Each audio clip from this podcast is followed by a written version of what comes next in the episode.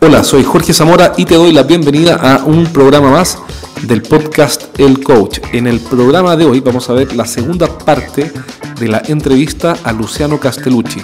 Luciano, un experto en branding, profesor de la Adolfo Ibáñez, del MBA de una de las escuelas de negocios más prestigiosas de Latinoamérica, eh, nos va a comentar y vamos a conversar con él sobre, por ejemplo, diferenciación y propuesta de valor son dos elementos que son fundamentales para que entren y lleguen nuevos clientes primero a tu compañía, para que tengas un flujo de clientes interesados en hacer negocios contigo que te permita vender con mayor facilidad. Así que en esta entrevista vamos a abordar varios temas, es una entrevista más bien breve, eh, espero que la disfrutes, que te interese y que te sea sobre todo útil. Y si hay algo que tú puedas implementar, entonces sin duda implementa, implementa rápido porque los negocios los ganan siempre los que implementan más rápido. Vamos entonces con la entrevista a Luciano. Entonces, un paradigma, en tu opinión, te pregunto, el, pensar que el mundo B2C tiene ciertas reglas de publicidad y el B2B tiene otras y que son mundos estancos que no conversan entre sí. Sí, es una división que genera más eh, conflicto que, valor. A mí me gusta más hablar de eh, B2E, Business to Everyone. Ah, claro. Eh, hay distinciones, obviamente, entre, entre las dos formas de hacer negocios, pero a nivel de marca y de relato, te diría que la forma de diseñar una historia es la misma. ¿Qué pasa? ¿Cómo entra la propuesta de valor en esta, en esta, en esta edición que tienes tú? Cuando alguien dice, ¿sabes qué? En venta se usa mucho la propuesta de valor como una promesa que vamos a cumplir. Eh, ¿Por qué elegiste a ti? Mira, eh, nosotros vamos a hacer ABC por ti de tal manera muy específica no genérica. Entonces, en vez de decir, mira, somos socios confiables o damos soluciones integrales, bla, bla, bla, bla, que básicamente es un ruido que no se entiende, eh, en la reunión entre un vendedor y un cliente, eh, lo que nosotros hacemos es reemplazar eso por una promesa específica. Mira, ¿por qué? Porque dentro de 45 días vamos a lograr tal cosa o si no, tal cosa. Eh, ¿Cómo entra esa propuesta de valor dentro del relato de, de la marca? bueno, se tiene que comunicar y uno tiene que ser consistente en esa promesa, no tiene que cambiarla. Eh, un ejemplo similar al que me cuentas es eh, de la marca Dominó, de las pizzas. Claro.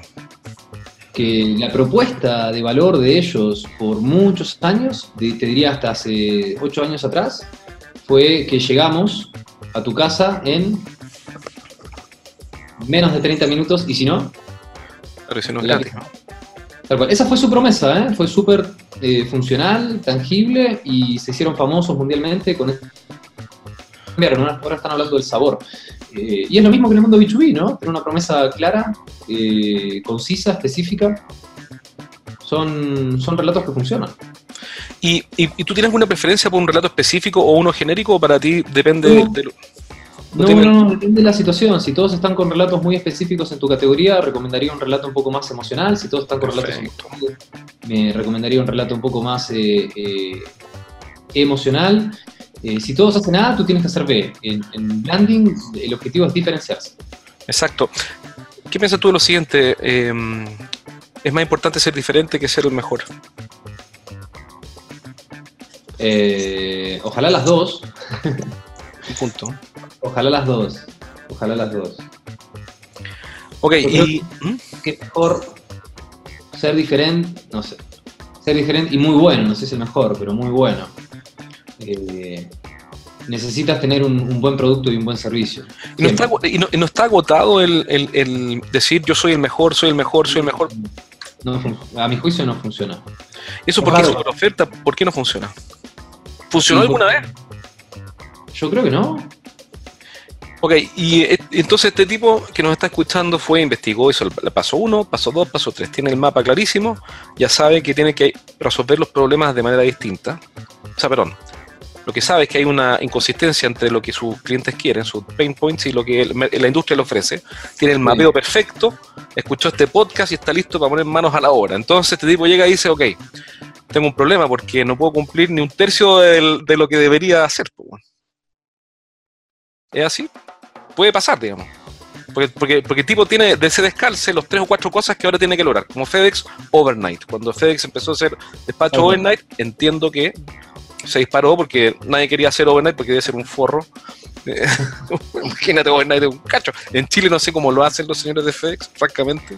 Eh, pero en fin, pero la promesa es que es overnight y llega overnight. Entonces, Eh, pero el tipo, ¿qué es lo que hace? Tiene que empezar a, hacer reproceso, reingeniería, repensar el negocio. Si es que sale eso en la investigación. Si, saliera eso, en ese caso.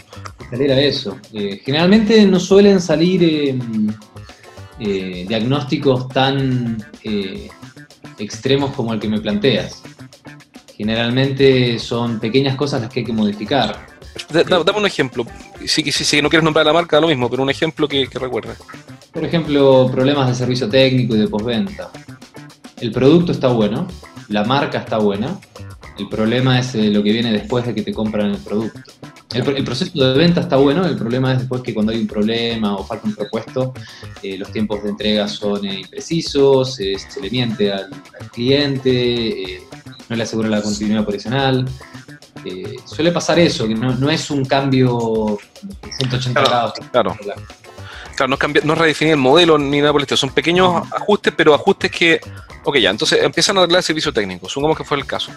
Y el, gerente general junta a la gente, y al gerente de producción, y al de operación, al de mantenimiento, señores, hice este estudio porque escuché el podcast de Jorge con Castellucci, y esto se acabó, y ahora vamos a hacer esto diferente porque estamos destruyendo la marca, destruyendo valor, básicamente. ¿Sí?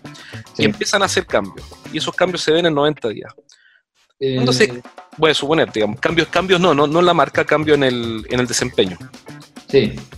Eh, y entonces empiezan a medir la, satisfacción de los clientes y los clientes ahora declaran el NPS o como sea, que, evalúan, dicen, no, estamos más contentos, en realidad esta cuestión está mejorando, antes ustedes no cumplían, ahora están cumpliendo. ¿Cómo sigue la historia, la evolución de la marca? ¿Es solo consistencia lo que genera esa, nueva preferencia, esa nueva reactivación del mercado, de, la demanda, es solo buen desempeño acumulado en el tiempo o tiene que hacer algo más? No, con buen desempeño acumulado en el tiempo diría que uno ya está del otro lado. ¿eh? Uno ya está súper bien si, logra mantener ese buen desempeño. Y si la marca está comunicando ese mismo desempeño, eh, diría que no hay que tocar nada, que, ya está bien, mi juicio. No, equipo que gana no se toca, dicen. Claro, claro.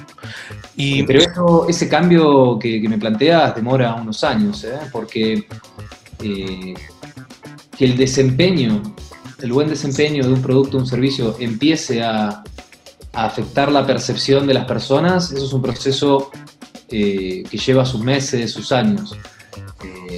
hay casos de marcas que han tenido unos reveses importantes, por ejemplo la Polar en Chile, la multitienda con todo el tema este de las repactaciones unilaterales, bueno, solucionaron el problema, ya no es más así, pero la gente sigue pensando... Obviamente. Que son los estafadores, pero te vas a la, a la, realidad objetiva y no sucede más. Entonces, esos cambios de, de, percepción demoran su tiempo. En, ¿Y qué tiene que hacer la empresa en, ese, en, en este periodo? ¿Esperar? o decir, o, salir a comunicar y decir, mira, nosotros antes nos ponían nota 5, nota 4, y hoy día nos están poniendo nota 6,5 los clientes en satisfacción por servicio postventa. Lo primero que tiene que hacer la empresa es reconocer que se equivocó públicamente, pedir disculpas y decir, ok, nos comprometemos a cambiar, estos son los cambios, y comunicarlo. La Polar no hizo nada de eso, públicamente. Públicamente. La Polar lo que hizo fue un cambio de logo. Pasó del rojo al rosa y escondió y ahora tiene un logo rosado y todo el mundo piensa que son estafadores. Bueno, que nunca reconocieron el problema, nunca vi una campaña eh, comunicacional masiva diciendo esto fue lo que pasó, nos sentimos avergonzados. No dieron la cara públicamente. Quizás en alguna declaración de prensa, en el diario, pero no se vio. No hicieron una campaña, no hicieron una campaña. No, no hicieron, tienen que hacerlo, tienen que hacerlo. Y entonces, ya, pero yéndolo a, este ejemplo más pequeño, entonces ir ahí un, el CEO, que está, el gente general que está escuchando, tú dirías, ¿sabes qué?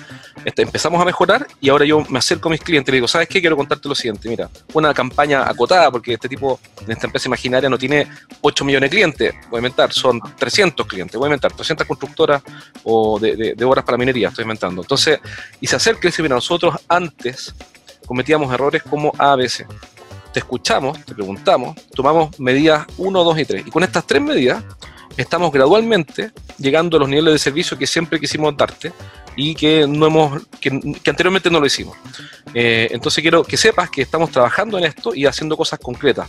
Y de hecho hoy día ya nos están poniendo mejor nota en la encuesta de satisfacción. Esa podría ser como la idea central de una campaña. Tienes una estrategia, después hay que comunicarla, puedes comunicar por newsletter, la puedes comunicar a través de marketing directo o presencialmente, dependiendo de los canales comunicacionales de la empresa. Pero básicamente esa es la receta. ¿eh? Bueno, espero que esta entrevista haya sido de utilidad, que te haya servido.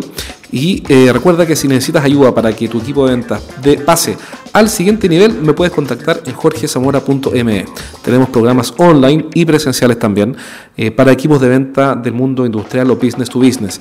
Si estás eh, frustrado porque has hecho un montón de cosas para que tu equipo de ventas mejore y no sabes cómo hacerlo, bueno, déjame enseñarte las mejores técnicas y estrategias sin duda para enseñar, para, para que tus vendedores aprendan, mejoren y te ayuden a llegar a las metas este año. Así que si necesitas ayuda, recuerda ingresar a jorgezamora.me y voy a estar feliz de contactarme contigo y ayudarte en lo que podamos hacer para que te vaya mejor.